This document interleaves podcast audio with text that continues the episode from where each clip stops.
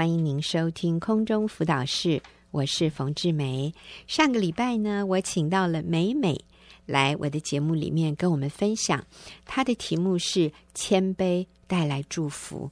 啊、那我就简述一下哈，我们美美姐妹呢，其实是一位非常聪明，然后在学业、事业上都非常有成就的一位女强人哈，可以这么说。但是在他的孩子十七岁的时候，他真的好像踢到了铁板哈，就是这个孩子突然失控，然后对妈妈有很很极端、很剧烈的情绪啊，然后甚至每天晚上、每天白天晚上都对妈妈有很多话语上面的攻击、责备，甚至两个人一个晚上都不能睡觉哈。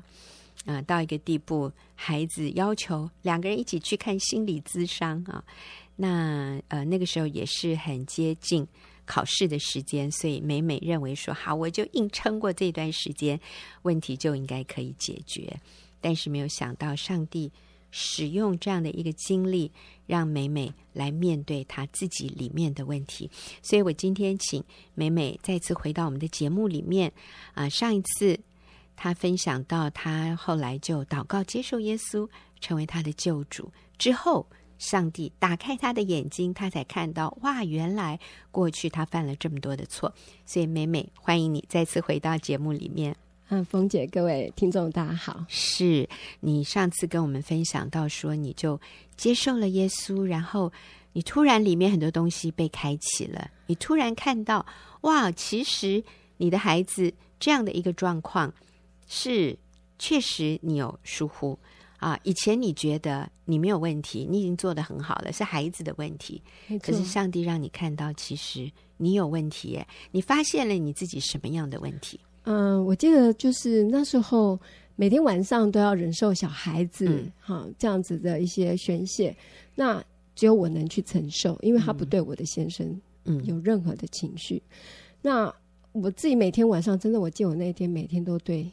上帝祷告，嗯，然后就哭求，然后，可那时候上帝真的很奇妙，真的信神以后，那个苦读的心哈，嗯、呃，晚上虽然流泪，嗯，隔天早上心情却完全不记得昨天的苦，哇，很奇怪，我就觉得我在啊、呃，耶稣基督里，我真的有得到的是心里那个安慰，而且问题没有解决，可是我没有去烦恼。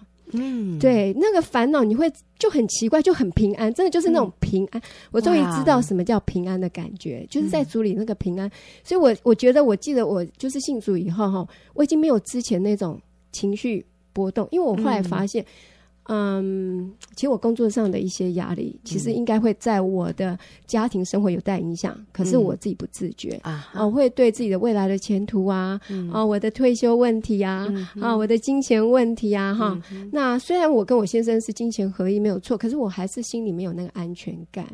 那所以很奇妙的，就是我竟然完全没有这忧虑，哎，嗯，我的心思里面就是。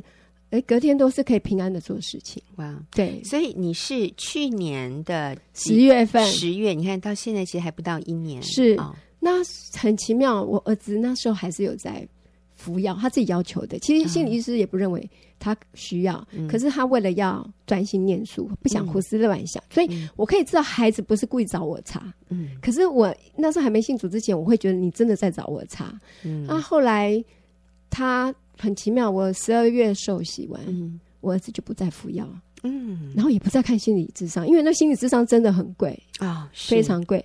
那很奇怪，事情就这样子慢慢的，嗯，好像就没事。可是当孩子都有情绪，孩子都会有情绪。嗯、那我我记得中间都会有一些亲子冲突，还是会有啊、嗯嗯哦。那亲，可是我已经开始知道说好，因为。你你参加小组嘛？你你开始知道说自己要改变，嗯、然后第第一个要敬重顺服先生，嗯、第二个要开始学会倾听。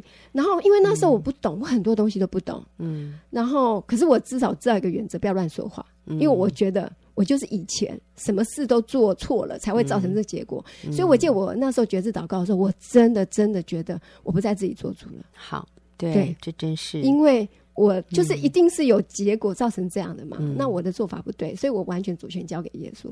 所以我现在知道说，好，我以前做的我都不要再做了，我只知道这样子做法。嗯，那至于要怎么做，我也不知道，那我就闭嘴。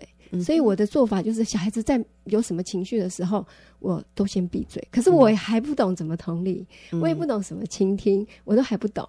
嗯、然后，可是我就心里，我后来就学会一一点，就是我只要心里有一种有点情绪的时候，我马上祷告。嗯，祷告完以后平安，很奇妙。有时候神会给我看到一些画面，嗯，就是说，呃，譬如说我曾经看到画面，就是我把孩子一岁多的孩子丢在托儿所，嗯，然后孩子在哭，我跟我先生就骑摩托摩托车为了赶上班就跑掉了，嗯，我我看那画面以前呢，其实我都不会回想起来，嗯哼，那次我回想以后，我一直哭，嗯，对。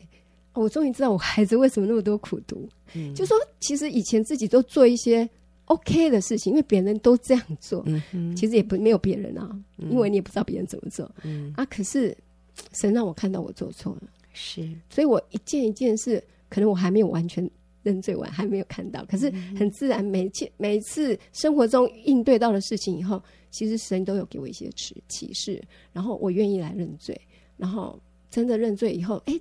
奇怪，下次遇到类似的事情的时候，就可以轻松应付过去。所以我慢慢学会，然后当然也要来上回应班，然后学会，然后一直听 CD。我记得冯姐的 CD，然后那个学员的 CD 啊，立正，我就一直听。我记得我那时候几乎就是有空就念属灵的书，嗯、然后上班有空的时间没有办法看书，我就听 CD。然后每次常常一化妆，眼睛又花掉了，因为听的时候。就一直认罪，嗯，因为自己真的做错很多，嗯、所以我就觉得我那时候真的不是对属灵的东西，就是胃口很大，嗯，一直听，一直看，嗯、然后每次看完就是一直哭。嗯，那你说说看你，你发现你过去做错了什么？你刚才提到，因为我想请美美分享，可能这是有一些听众朋友现在也觉得这个没什么啊，你在做的，可是其实可能未来你就会。承受一些后果，你那个时候觉得没什么的一些事情，但是你现在回顾，你发现你真的是错了。像什么样的事？你刚刚提到一个，他一岁半，你跟先生就把他送去保姆吗？还是什么幼幼班、托儿班的？对对。那其实那个是不应该的。对、嗯、我其实就是因为我没有从小都不是我带大，满月以后都是给别人带，给我妈妈，哦、给我，给就是幼稚园托儿所。是其实。那其实我从来都没有想过，小孩子这么幼小心灵的时候，他要承受的是一个外在他不能掌控是的环境，他心里面的害怕、嗯、恐惧，我完全没想过哎。可我现在每次一想到那样子孩子的情形，嗯、我就就一直认罪，我也一直觉得很舍不得。嗯、对，这是我第一个我知道我做很多的错，所以这个部分对、呃、你有跟孩子道歉哦。对，这一、嗯、我没有针对送他送幼稚园这部分，那可能就是针对的就是一些事情了哈。那还有就是，我觉得，嗯，在心理上，嗯，我觉得我这个人太理性，嗯，我从以前就是用理性解决问题，我不知道，我以为我有爱，嗯，我后来才发现我其实不懂爱，嗯，所以孩子他遇到挫折的时候，我都直接给他建议。嗯，给他分析。嗯，我没有做倾听的几个步骤，那很重要的时候，嗯、他要我同理他，嗯、我完全没做到。举一个例子来讲，我记得我儿子那时候高中，嗯，考联考的时候，是对，其实他那时候其实他是一个比较要求完美的孩子，就是说、嗯、他想考前三志愿。嗯，对。那其实我其实就直接跟他讲，其实你没那么用功哎、欸，我直接这样跟他讲，嗯、我觉得其实如果要考前三志愿，应可能要怎么用功哦。我是用这种的态度跟他讲，可是他听不懂，嗯，对他真的听不懂。后来考试出来，第一次的结果是真的就我觉得还不错啦，可是不合他的意，嗯、也是公立的高中，嗯、那他就一直。想再考第二次，可是因为那一届啊，其实也是一个白老鼠，就是第二届的名额很少，考第二次名额很少，嗯、所以呢，他去考会是一个风险，嗯，就是名额很少啊，那他必须要放弃第一次的机会去考第二次，那第二次名额少，而且都针对的都是前几几志愿，嗯，只剩一个月不到的时间，所以我们那时候有劝他不要考，那、嗯、他就一直很想考，后来也接受我们的劝告。可是他心里其实是很多很多的不愿意。嗯，我们不知道，我们只是用一直去分析给他听。其实不一定要考前三志愿啊。像你现在在你以你的程度，你在这个学校，你就一定成成绩很好啊，嗯、你推甄会很棒啊，嗯、成绩会很好，还反而有优势啊。嗯、然后我也跟他讲说，不一定要念好学校，你以后才会有前途啊。你其实我们身边很多很多。都没有这样子，嗯、也是很多学历不好、嗯。其实这样听起来，美美，你跟你先生，你们是很开明的父母。哎，我还自以为啊。对，所以很多人会觉得，我这样子给孩子的建议是已经是一个最开明、最理解孩子的父母会给的建议了。美美，所以你你说那个时候你一直。就觉得自己是一个很明理的父母，跟孩子说：“你不用考前三志愿没有关系。”所以就要你的孩子放弃第二次考试的机会。他是按照你的意思去做了，可是他内心的感受呢？我后来才知道，嗯，其实他真正那时候需要的是我陪他一起哭啊，哦、要我抱着他陪他哭，嗯、不是在旁边分析啊、哦。是，事后他跟我讲，他说：“我觉得你是在。”就是在冷眼旁观，哈，唱高调，唱高调，对。嗯、然后他会觉得说，你以为自己高学历，嗯，哈，你就可以随便的随便你这样自己想怎么分享就怎么分享啊。是，我终于知道什么叫同理，嗯、要陪着他蹲下来。他哭的时候，你要陪他哭；嗯、他跌倒的时候，你要蹲下去扶着他。嗯，我没有做到这点，我是站着。然后一直跟他讲，嗯、你要往怎么走，你要怎么做。嗯，对。那这个真的是我后来才真的要学习好久。嗯、可是好奇怪，主都会带着我。嗯，真的。嗯、那我就很高兴。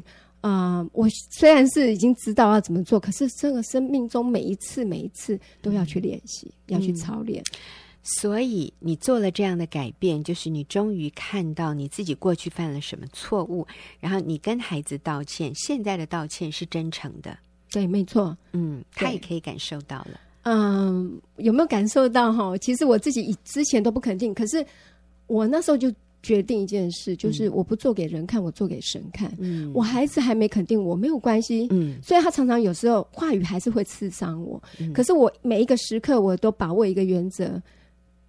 我一定要做给神看。那时候我的心意是这样。嗯，那刚好前两天啊，我儿子就传了一个简讯给我哈。是，对，他的简讯是这样，他说：“妈妈，其实我一直有个担忧，不敢告诉你。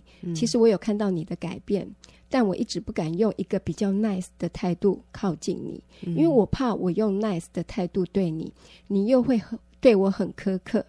希望我重考的时候，你帮我一个忙。”尽量减少你情绪对我的影响，谢谢。嗯、这是他唯一一次，哇哦，对，对我，嗯、呃，我所谓唯一一次，就中间他还是有对我很示好，可是他会反反复复，嗯、是。对，嗯、所以小孩就是我过去累积给小孩子的一些伤害跟没有安全感，嗯、没有同理的情况，其实小孩子还不敢放，对，他需要时间来确定你是真的。我我再来读一下这个孩子写的这个简讯哈。他说：“妈妈，其实我一直有一个担忧，不敢告诉你。我有看到你的改变，所以其实他有看到，他真的有看到你的改变。你从过去那个很理性，只为他分析，然后告诉他该怎么做的这样的一个妈妈，变成一个同理的，真的是蹲下去陪他一起哭的妈妈。”他说：“但是我有一个担忧，哈，就是。”我一直不敢用一个比较 nice，就是比较好的态度靠近你。我不敢用一个比较好的态度靠近你，所以他也知道他对你的态度不好。哎，没错，谢谢红姐。他说：“因为我怕我用一个好的态度对你，你又会对我很苛刻。所以其实孩子感感受到的是你过去对他很苛刻。虽然你不认为，没错，真的你认为哎，我是理性帮你分析，哎。”怎么会是苛刻呢？但是你知道他的感受，因为他没有被同理，所以他感觉到爸妈对他是很苛刻的。他说：“希望我重考的时候，所以你的孩子现在在预备重考，所以他这次不想重蹈他高中那一次啊，哦、他要争取自己最好的表现。是对。”所以小孩子他要面对他的软弱，嗯，那他们这种比较追求完美的孩子有他的标准，嗯、对，是。他说希望我重考的时候，你帮我一个忙，尽量减少你情绪对我的影响，谢谢。我觉得你看了，你一定会说，我哪有情绪影响你？是你情绪影响我，是不是？没有，我现在已经比较知道了，真的就像冯姐讲的，啊、是家里面如果妈妈的情绪没有的话，嗯，家里是没有情绪的。对，就是家里妈妈的情绪好，其实全家的气氛就好。可是真的耶，我想啊、呃，美美。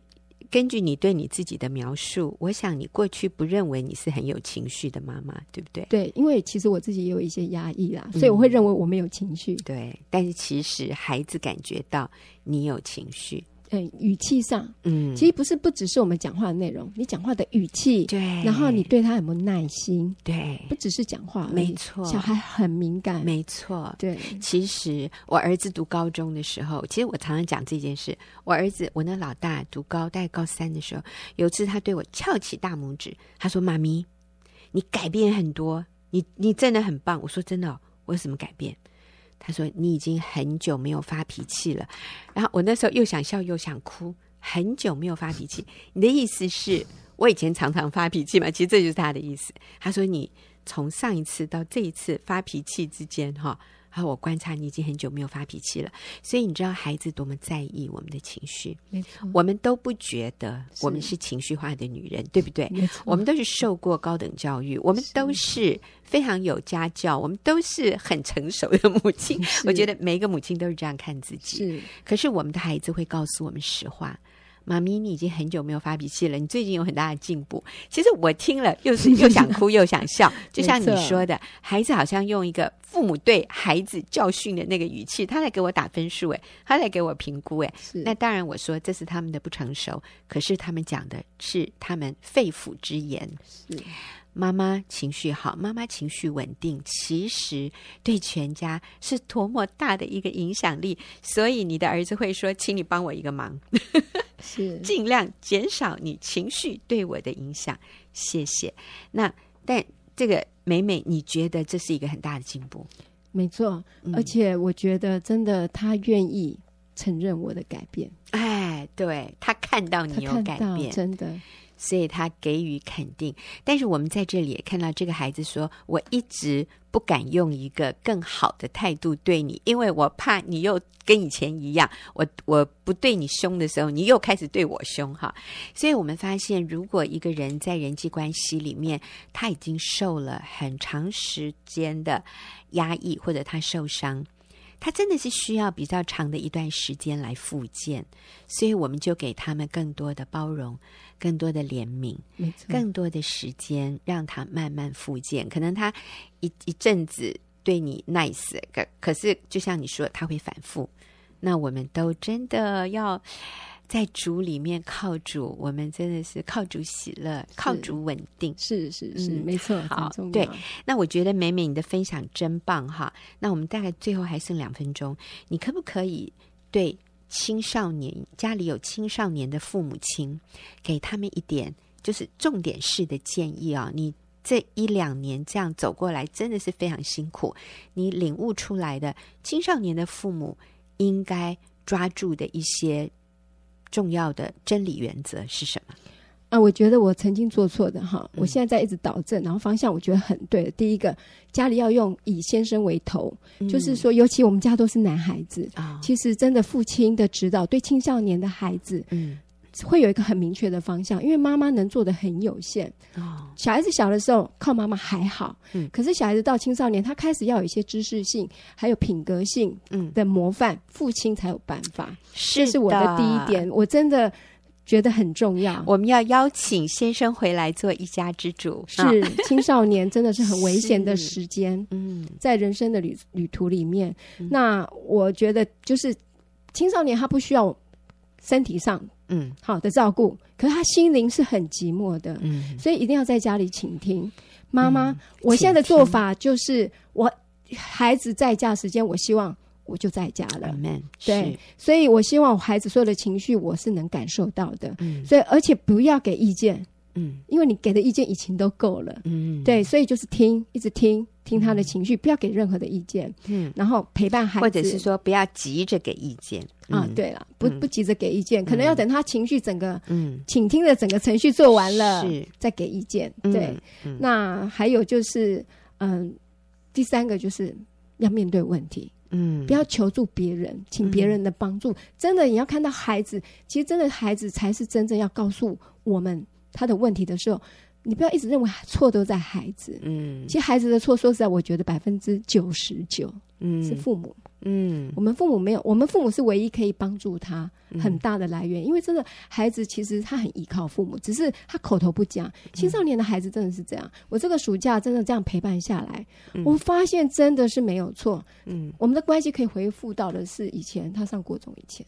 嗯的那一种感情。嗯，没有所谓的叛逆期耶。我觉得，嗯、我觉得，叛逆期是小孩子很多是要征求独立，只是我们忽视了。嗯，给小孩没有这样子的一个是，对，所以我简述一下刚刚美美的建议哈。第一个，让先生做一家之主，一定要让先生参与在我们有家有青少年的这样的一个互动和啊、呃、教育的过程里面，哈，是不是妈妈一把抓？我们真的是要让先生来做一家之主，那孩子就确定那个领导中心，他是比较有安全感的。然后下面请听。啊，不要急着给意见，然后多陪孩子。啊、呃，你其实之前跟我说，其实看电视的时候，我们就坐在他旁边，你不一定要哎，两个人不一定要聊天。他看电视，你就陪他，就是你在他的身边。像上次有一个姐妹说，她的儿子讲：“妈妈，就你在家听你的脚步声，对我都是一个很重要的稳定力。”就是嗯，知道妈妈在场，知道妈妈在家。所以各位妈妈，你要在家。包括青少年都非常需要妈妈在家真的陪伴他啊，然后不要逃避问题，我们就一起来面对问题。不要说，嗯，他过了这一阵子就好了，其实没有。现在有什么问题，赶快解决，对对对，赶快来面对。非常谢谢美美跟我们的分享。那听众朋友，我们就休息一会儿。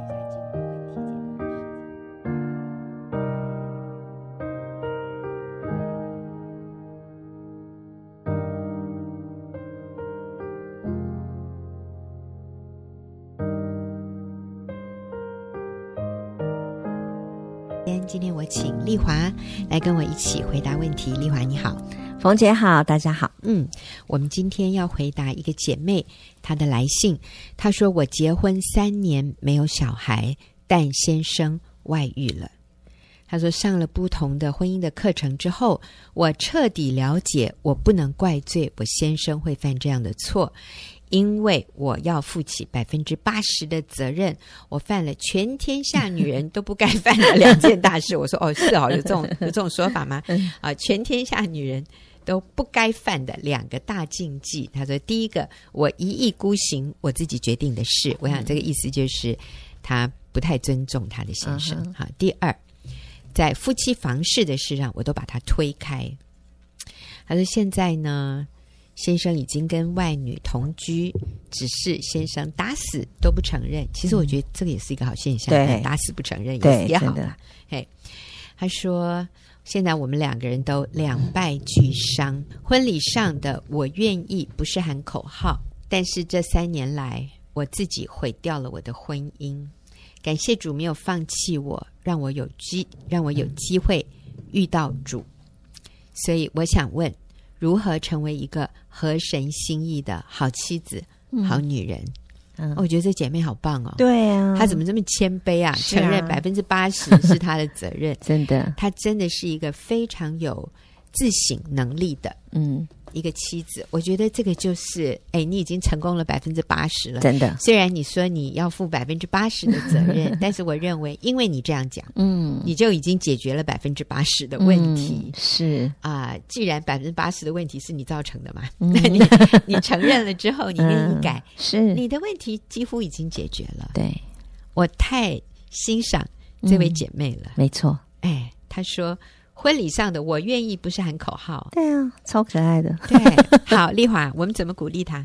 嗯，的确哦，婚礼上面的那个我愿意，嗯，很多人是讲假的，或者不懂那个我愿意的意思，对，对，对，对啊、嗯，可能他当时也不懂，嗯嗯，啊，然后也是，哎，很多人就是结婚很很浪漫嘛，嗯、然后呃，就是反正一定要讲我愿意嘛，嗯，那可是我愿意什么嘞？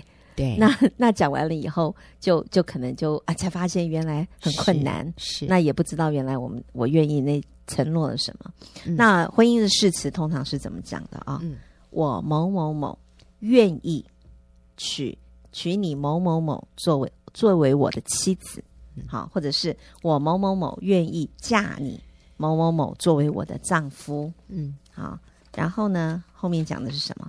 从今时直到永远，嗯、无论是顺境或者逆境，富裕或贫穷，嗯。啊、呃，健康或疾病，嗯，快乐或忧愁，嗯，我将永远爱着你，嗯，珍惜你，嗯、对你忠实，嗯、直到永永远远。哇，对，哇，那个婚礼真的就是这个誓词，大家彼此承诺的那一刹那。感动人。是。让人家听了好想掉眼泪，因为他是一生一世。对，如果他说我承诺三年，这三年不论顺境逆境、富裕贫穷，然后什么呃快乐伤心，我都、呃、这三年不是，他说我愿意看看。我看看再说，那有什么美的呢？我们也不用去参加这种婚礼了，是啊，也不用请客了，嗯、还一个人给那么多谢那个贺礼，太贵了。是，嗯，那婚礼上的我愿意，这些代表的就是我愿意跟你成为一体，嗯，我愿意此生不离不弃，嗯、我愿意舍己的爱你，嗯、不论你是否贫穷、疾病或者是逆境，我都永远不离弃你。嗯，所以他很可能，呃，有很多的。呃，脾气不好啦，情绪不好啦，嗯啊，或者是有很多呃不是那么容易相处的地方，但是我仍然持守不离不弃。阿门。所以对方有外遇，这算刚才里面的哪一个？呃，对方有外遇，嗯，我觉得这算逆境。没错，逆境。啊，就是当当你没有按照我的期待表现的时候，这叫逆境嘛。所以我仍然对你不离不弃。那当丈夫不赚钱？不养家，嗯，这算什么？这算贫穷。当丈夫有躁郁症、忧郁症，这算什么？疾病。疾病。对。但是我们今天听到很多人，他会拿这些理由来说，因为这样，所以我可以离婚。嗯，你真的应该了解我的痛苦。是，你知道吗？我先生负债耶，还要我替他偿还债务哎。还有我先生躁郁症哎，嗯、哦，我先生酗酒哎，嗯、哦，还要我忍受他这种、嗯、呃不成熟呃这样的对待哦，嗯、还有呢，哎，我先生有外遇哎，他背叛我哎，是。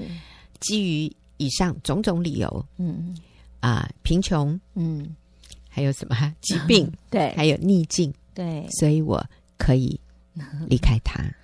那这个就跟婚礼的誓言是不一致的。那个我愿意就是口号，对，嗯，对。所以这姐妹很棒，嗯，她说她的我愿意不是口号，对，而且她最后问的是她要怎么样成为一个合神心意的妻子，一个好妻子、好女人。其实我们把刚刚那个倒着讲好不好？因为我们都是从女性的角度来说，是从男人的角度，很多人说我太太情绪不稳定，是爱发怒，真的不尊敬我，嗯，爱花钱，没错。忧郁症，哎，偷懒，哎，偷懒，不做家事，对。然后我太太也有这个男朋友，所以我理所当然可以离婚。各位，那这个都跟婚礼的誓言相违背，没错。对，所以我们。怎么样鼓励这个姐妹呢？嗯，这姐妹说想要成为合身心意的好妻子、嗯、好女人。那以佛手书已经五十五章二十二节已经说的非常非常的清楚。你们做妻子的当顺服自己的丈夫，嗯，如同顺服主。嗯、好，那以佛所书五章三十三节也提醒我们：然而你们个人都当爱妻子，如同爱自己一样。妻子也当敬重她的丈夫，是好。那所以合神心意的圣经里面教导非常多。第一个就是敬重顺服丈夫，嗯、如同顺服主。嗯嗯，很多人对顺服这件事情不太容易做到，就会觉得好像比较呃低于丈夫，然后好像比较卑贱的感觉，嗯、我才要顺服他。但是这都是对顺服呃错看的那个意义了。嗯、那我们是。呃，愿意顺服主，因为主把那个保护我们的，呃，把先生立我们的头当做来保护我们的，嗯、也是家里设立的那个权柄。嗯，那所以我们顺服他就，就、呃、啊，如要如同顺服主一样。嗯，所以应该也是说，我们看丈夫就像上帝放在我们上面的权柄。嗯，那虽然这个权柄不完美，这个权柄可能很不成熟。嗯哼，但是如果我们相信是上帝把这一个不成熟的权柄放在我的上面，嗯、为的是要教导我是顺服，教导我谦卑，是教导我愿意放下自己，为他舍己。嗯，我愿意吗？嗯哼，所以这是如果是上帝要我做的，上帝要我学习的，那我想就不困难了。是，如果我们看到是这一个。不成熟、无理取闹的男生还要做我的头，嗯、凭什么？那你当然很难顺服。嗯，不过各位姐妹，我都要说哈，他是你选的耶，没有人拿着枪对着你的脑袋说逼你结这个婚，是是你自己选择的，嗯、所以你需要为你的选择负责。嗯，是，你就做你这样的一个选择之后。你该做的事，对，上帝要我们敬重、顺服自己的丈夫。嗯哼，那彼得前书三章一到三节也很清楚的教导，你们做妻子的要顺服自己的丈夫，这样有不信从道理的丈夫，他们虽然不听道，嗯，也可以因妻子的品性被感化过来。是，这正是因看见你们有贞洁的品性和敬畏的心。那你们也不要以外面的编头发。戴金饰、穿美衣为装饰，只要以里面存着长久、温柔、安静的心为装饰，这在神面前是极宝贵的。嗯、所以，除了敬重顺服我们丈夫，如同顺服主一样，第二个我们也需要做的是有贞洁的品性跟敬畏神的心。嗯，然后第三个要有长久、温柔。安静的心为装饰，这就是合身心意的妻子跟合身 心意的女人。是，但是这些听起来哈，对于所谓的现代女性哈，嗯，我们都会觉得干嘛这么低声下气啊？嗯，干嘛这么委曲求全啊？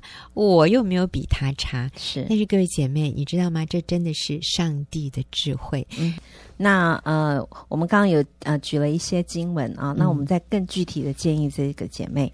就是建议这位呃，不是把我愿意当口号的姐妹，嗯，她好棒。对，从现在开始呢，第一个敬重顺服你的丈夫，因为她姐妹有有提到他自己过去是一意孤行，嗯，然后自己做决定。嗯、那所以从现在开始，那个顺服就是要从心里甘心乐意的顺服，是，然后真的是要把啊、呃、家里的主权啊、呃、交交还给。啊，先生，先生真正是我们家的一家之主，嗯、也是你的主，嗯、也是你的头，你的头。对，所以就不能不能那个呃，自己在想要当那个一家之呃一家之主这样子。嗯、那我我觉得有一句话啊、呃、很棒，他说。嗯。李哥说的，李哥说，呃，太太就要常常有这样子的一个心态，嗯、要说老公你说了算，嗯、我说的就算了。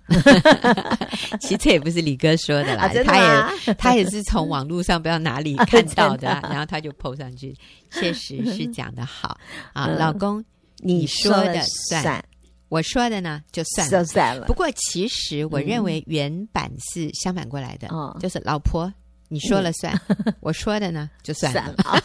所以其实这个意思就是，如果我们每一个人都能够这样的谦卑，对，放下彼此顺服，对，那这个关系就不可能有问题嘛。对，没错，对。那但是如果先生还不懂得如何彼此顺服，那我们当然要示范那个顺服，而且这个是对妻子的教导。对。那第二个呢，我们要呃，就是建议这个姐妹要主动的取悦你的丈夫。嗯啊。那关于取悦的这个呃丈夫的这个呢，我我其实蛮建议，不知道你有没有上过冯志梅老师的课啊，婚姻班对，那尤其是这个亲密性关系这一堂课，一定不要错过了。嗯，那我认识一个姐妹，嗯啊，她这个本来跟先生的关系啊，已经到达了冰点，都已经分房了，嗯，嗯然后而且已经呃几乎已经要离婚了，嗯，就是已经决裂了这样。嗯那后来，这个姐妹知道有这个台北，她是从外地啊，然后知道了台北有这样呃婚姻班的呃冯老师跟啊冯姐跟李哥的课，就她就真的从外地赶到台北来上课。她决定她要上了这个课之后，再决定要不要呃是不是要慎重的呃这个婚姻要考虑考虑，大概就要结束了。这么严重？对。那后来就是因为他上了这堂课，他说他去的那一堂。正好就是亲密性关系那堂课，嗯、因为他没有从头，可能没有从头上吧。嗯，然后上完这堂课，立刻回去照做，对，就复合了。怎么这么好的学生 啊？回去立刻做功课。对啊，对啊。所以呢，哎，这个建议这个姐妹在亲密性关系上面啊，那呃可以来做一些学习。那我我我也觉得，哎，既然他问这个问题，那冯老师，嗯。你可不可以简单的讲一两个这个 这一堂的重点，让这个姐妹可以立刻应用的呢？哦，我想哈，嗯，这个重点啊，或什么提示啊、技巧啊，这都真的不是最重要的。最重要的仍然是观念和态度。如果你的观念和态度正确了，是那怎么做？那是非常容易的。好，嗯，哎。呃，知难行易，哎，我觉得这个是这可以这么说哈。嗯，那所以我想我还是要讲那个观念。那我在这个亲密性关系这一堂里面，我会讲两个比喻。嗯，嗯我说各位姐妹，今天如果你不替你先生打扫房子，嗯。可不可以有人替他打扫房子？当然可以，找个菲佣，对啊，甚至他妈妈也可以来帮他打扫房子。这个没有犯法，没有犯罪。嗯，今天如果你不想煮饭，你先生可不可以在外面吃别人煮的饭？你就去餐厅嘛，当然可以，没有犯法，没有犯罪。你今天呃不想洗衣服，他的衣服也可以送洗衣店送洗。甚至我说理财，如果你一窍不通，你先生都可以找一个理财顾问，没错，帮。你们家规划这些财务的这个投资、嗯、都没有犯法，没有犯罪，对这些都不需要经过你。对，所以你不洗衣服、不煮饭、不打扫房子，甚至在工作上，你对你先生在做什么，你也一窍不通。嗯、哼其实都 OK 耶。嗯哼，他工作太忙，他可不可以请个秘书帮他解决？当然可以，当然不是最好的建议啊。嗯、好，因为这个没有犯法，没有犯罪。但我说，今天如果你不愿意跟他有亲密性关系，嗯、他可不可以去找另外一个人做这件事？哦、你你最好说不可以，你不要说哈也可以啦，随便了哈，这个不行的，这个犯法犯罪的，没错，这个绝对是违反嗯。啊、呃、圣经的真理，其实也是也是违反道德，也是犯罪犯法的，没错。是，所以我常常说，各位姐妹，你有没有看到，在所有你可以为你先生做的事情上，这是唯一没有人能够取代你的一个角色，嗯、是一个功能。嗯哼，但是大部分的女人在结婚以后，好像就开始不这么看重这件事。嗯，那我也要说，大部分的男人结婚，其实为了这件事情是一个很高的 这个他想要结婚的原因。嗯，是因为他可以。享受，嗯，没有罪恶感、合法的亲密性关系。嗯、那结婚以前，你也让你先生觉得你这方面应该没有问题，嗯。可是结了婚以后，他突然发现你怎么越来越冷淡，嗯，对这件事情你越来越不积极，嗯。其实他里面也有很深的失落。对，我说很多男人可能心里觉得是我被你骗了，哈，就像很多女人。结婚后说，我被我先生骗了。嗯，结婚前他很爱我的，是结婚后我觉得他不爱我了。真的，其实很多男人心里也会这样想。对，结婚前你很爱我的，为什么结婚以后你不爱我了？嗯、可是我们心里都觉得我还是很爱你啊。嗯，嗯，可是他感受不到。嗯，所以你有没有看到亲密性关系其实对男人是非常高的优先的？嗯，那我也说，今天如果一个小孩在家里跟妈妈说：“妈妈，我要吃糖。”嗯。妈妈说：“你怎么这么爱吃糖啊？嗯，糖对牙齿不好哎，嗯，改天吧。对，所以隔天小孩又说：‘妈妈，我今天想吃糖哎。’ 妈妈又说：‘你怎么不会忘记这件事？你为什么脑子里不想一点建设性的事呢？一天到晚想吃糖，这个对你没有建设性。’嗯，其实我在这里指的糖就是那个亲密性关系。那妈妈觉得吃糖对小孩子不好，不重要，可是那小孩子好想吃，嗯，所以拖老半天，最后孩子一直。”一直求哈，最后妈妈说：“好啦好啦，给你啦，丢一个什么方糖？哎呀，白色的，没有味道，没有颜色啊！但是这个孩子聊胜于无吧，就吃了。可是隔天，他到了家乐福大卖场，哇，走进那个卖糖果的那个那个走廊，哇，满山满谷，满山遍野都是糖，蓝的、红的、黄的、绿的、金的、咖啡色的，还有。”圆的、方的、三角形的、长的、扁的，各式各样、各种形状，还有香蕉、草莓、葡萄、橘子，各种香味。